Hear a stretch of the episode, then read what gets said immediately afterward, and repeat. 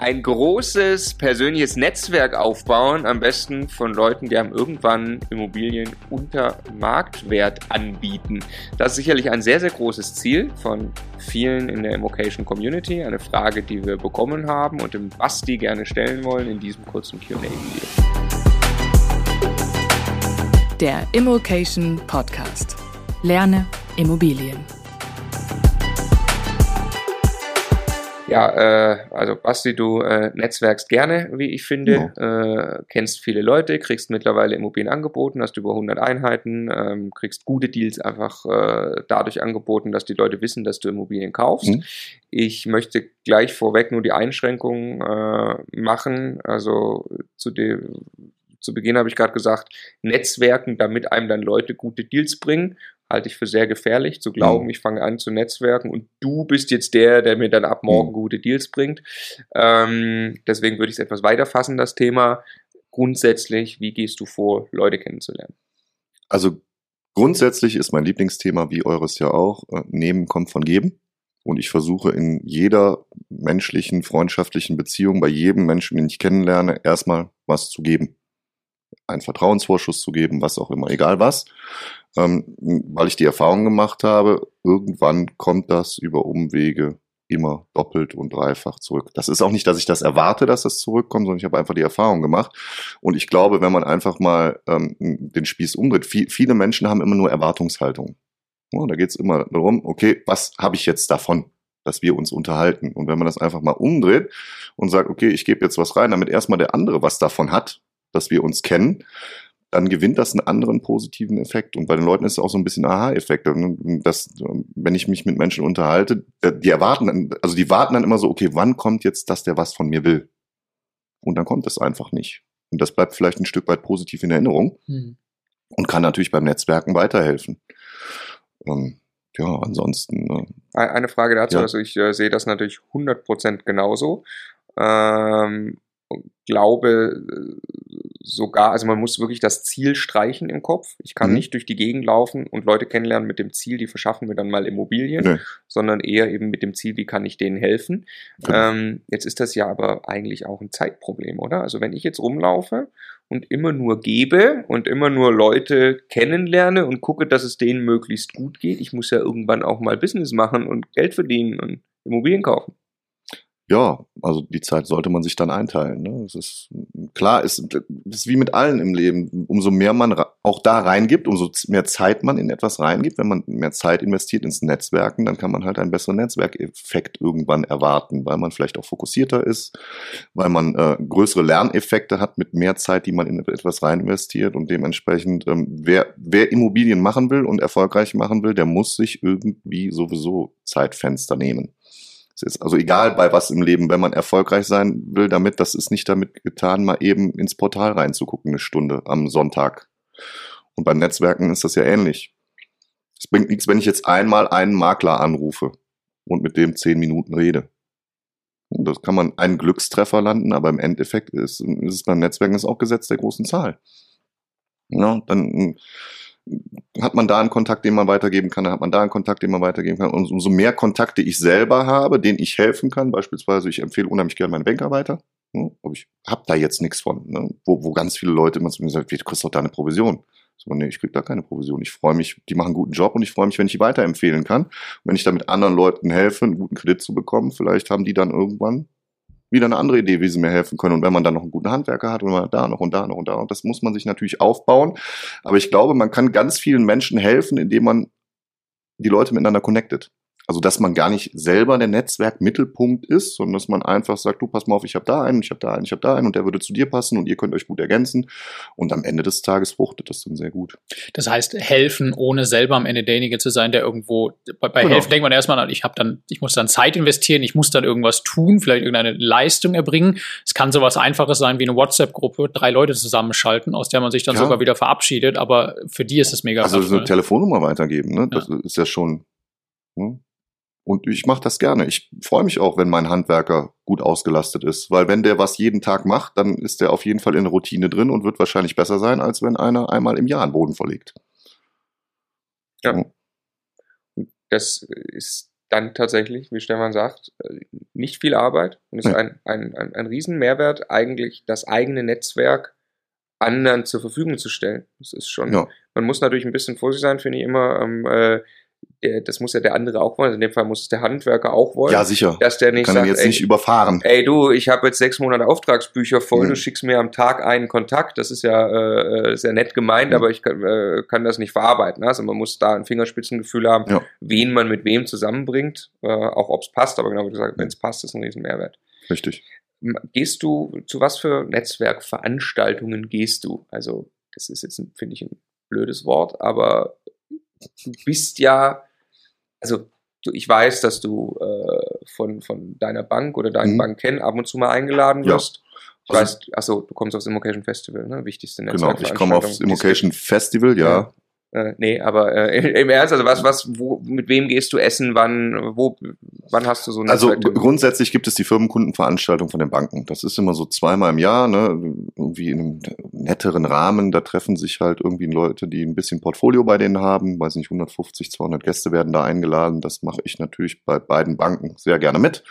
Da treffe ich auch immer viele Leute, die ich kenne. So, ne? Also erfolgreiche Unternehmer teilweise auch aus Leverkusen und, und der Umgebung. So gestern habe ich die Einladung bekommen fürs, fürs Golfturnier von, der, von einer meiner Banken. Das Spielst ist du halt, Golf? Jo, Kannst du? ja gut. Das fragt man dann Das nicht nach ist dem wie bei Handicap? Schach, oder? Fragt man dann nicht nach dem Ganz Handicap? Schach. Ja, nach meinem Handicap kannst du gerne fragen. Und? 2,0. Nein, Quatsch. 31. da, du- ah, okay, okay. Ich weiß gar nicht, was gut ist. Irgendwo ab 7, 8 ist richtig gut oder so, ne? Unter 10 ist schon, Unter 10 ist schon richtig gut. ist schon richtig gut, ja. Also bist du schlecht, kann man. Ich bin schlechter. ja. Ähm, Aber es geht auch ums Netzwerk und nicht ums Golfspielen. Genau, das ist Fall. halt, da, also Golf, ganz verrückt, jetzt kann man von Golf halten, was man will. Ja. Der, der entscheidende Punkt ist, wenn, wenn man so ein Turnier spielt, dann geht man in so einen sogenannten Flight Ja. mit zwei bis vier Leuten und oftmals sind das sehr erfolgreiche Leute. Und beim Golf ist halt so, du gehst dann diese Runde mit den sechs bis sieben Stunden und man duzt sich von Anfang an. Ich hatte ein Beispiel, einen sehr, sehr, sehr, sehr unter, äh, erfolgreichen Unternehmer aus meiner Region kennengelernt. Ich, die Tochter kenne ich von früher, ihn, ihn habe ich nie kennengelernt. Und ich bin halt mit dem alleine sechseinhalb Stunden über den Golfplatz gegangen. Hm. Und danach haben wir noch ein Bier zusammen getrunken und es war halt direkt eine ganz andere Ebene. Das zweite Witzige beim Golfen ist, es wird nicht die Frage gestellt beim Golf, ob du erfolgreich bist in dem, was du tust. Hm. Weil die Leute setzen So. einfach voraus, wenn du mittwochs von 11 bis 15 Uhr Zeit hast, Golf spielen zu gehen, Mhm. machst du beruflich wahrscheinlich irgendwas richtig. Was gibt's noch? Wie oft gehst du essen? Also prinzipiell gehe ich relativ häufig Also essen. nicht privat mal jetzt mit, mit Family, sondern Mit anderen Leuten? Ja. Mm, Also aus dem erweiterten Freundeskreis ähm, öfter mal. ähm, Oh, mit Geschäfts, potenziellen Geschäftspartnern. Mittlerweile selten. Früher habe ich das öfter gemacht. mit Maklern. Wie oft gehst du mit Maklern essen? Oder Gar nicht mehr. wie Ah, doch, doch, doch. War ich letztens noch, nachdem ich einen Deal mit ihm geclosed habe. Gemeinsam haben wir noch Essen doch. Zum Anfang? Äh, Ja, ah, ich habe das alles mal gemacht. Ne? Das ist, ich bin in der, jetzt in der komfortablen Gelegenheit, dass ich das halt nicht mehr zwingend muss, weil die kennen mich ja, ich muss mich da nicht mehr beweisen. Wir haben schon Deals geclosed miteinander, wir haben eine Vertrauensebene, ich bin mit den meisten per Du. Ähm, von daher gehe ich dann oftmals auch sehr gerne mit meiner Familie Freizeit verbringen. Wa- Was würdest du jemandem, der noch ganz am Anfang steht, empfehlen, um reinzukommen in dieses Thema? Du musst einfach jedem, der relevant ist, erzählen, was du tust. Bei mir weiß halt jeder in der Umgebung, für den ich für relevant halte bei dem Thema, was ich mit Immobilien mache. Mhm. Und dass ich das mit Immobilien mache. Ne, Es ist, gibt Visitenkarten. Dann Geht doch mal im Standort da, wo ihr investieren wollt, zum Friseur, geht doch mal zur Physiotherapie, geht doch mal in die Kneipe. Hier ist meine Visitenkarte, die ist 500 Euro wert, bitte nicht wegschmeißen. Wie, die ist 500 Euro wert? Ja, Schon hast du ein Gespräch. ja. Und das ist für jemanden, der äh, als Kellner arbeitet, viel, ist jetzt auch nicht despektierlich Ja. gemeint. Ne? Meine, meine Schwester ist auch selber Friseurin beispielsweise. Ich weiß, was die verdient. 500 Euro ist eine krasse Hausnummer. Mhm. Ist viel Geld bei leider Gottes etwas schlechter bezahlteren Berufen. Und diese Menschen wissen alles. Mhm. Meine Also- Schwester weiß alles von ihren Kunden. Alles. Du legst die Visitenkarte hin, die ist 500 Euro wert, weil sie dich anrufen sollen, wenn eine Immobilie irgendwo Genau. frei wird, und dann gibt's 500 Euro dafür. Genau. Cool. Genau. Wie oft telefonierst du? Äh, Also wie viel telefonierst du? Und zwar, da streiche ich jetzt äh, der, der Mieter ruft an, die Hausverwaltung ruft an, äh, oder du bist im richtigen Akquise-Modus zu einem Objekt, was schon da ist. Wie oft telefonierst du einfach mit Geschäftspartnern? Hey, wie geht's dir? Oder meistens hat man ja ein Thema, aber ähm, oh, das ist schon oft.